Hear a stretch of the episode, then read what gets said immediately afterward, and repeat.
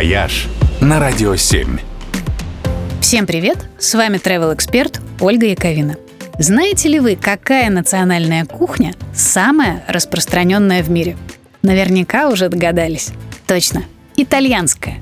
Статистика показывает, что пиццу и пасту любят все люди во всех странах мира. А уж как их любят в самой Италии. В этой стране настоящий культ еды – Итальянцы даже шутят, что цвета национального флага обозначают не что иное, как главные местные продукты. Красный – это томаты, белый – моцарелла, а зеленый – базилик. Сочетание, которое есть едва ли не в каждом итальянском блюде. С едой у итальянцев связано неимоверное количество правил, и к нарушению любого из них они относятся как к святотатству. Например, все виды кофе с молоком пьют только утром. И если вы в Италии попытаетесь заказать капучино после обеда, на вас будут смотреть так, будто вы требуете водки к завтраку. Пиццу в Италии не делят.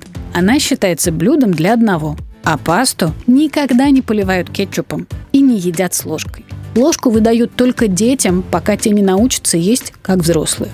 А салат едят не до основного блюда, а после. Считается, что это помогает пищеварению.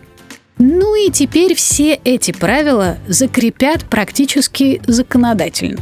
Потому что в 2023 году итальянскую кухню номинировали на включение в список нематериального культурного наследия ЮНЕСКо.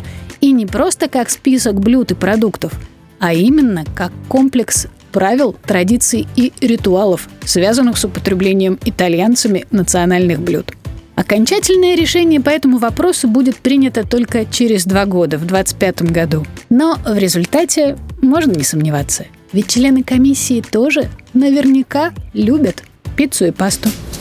Итальянские сезоны на радио 7.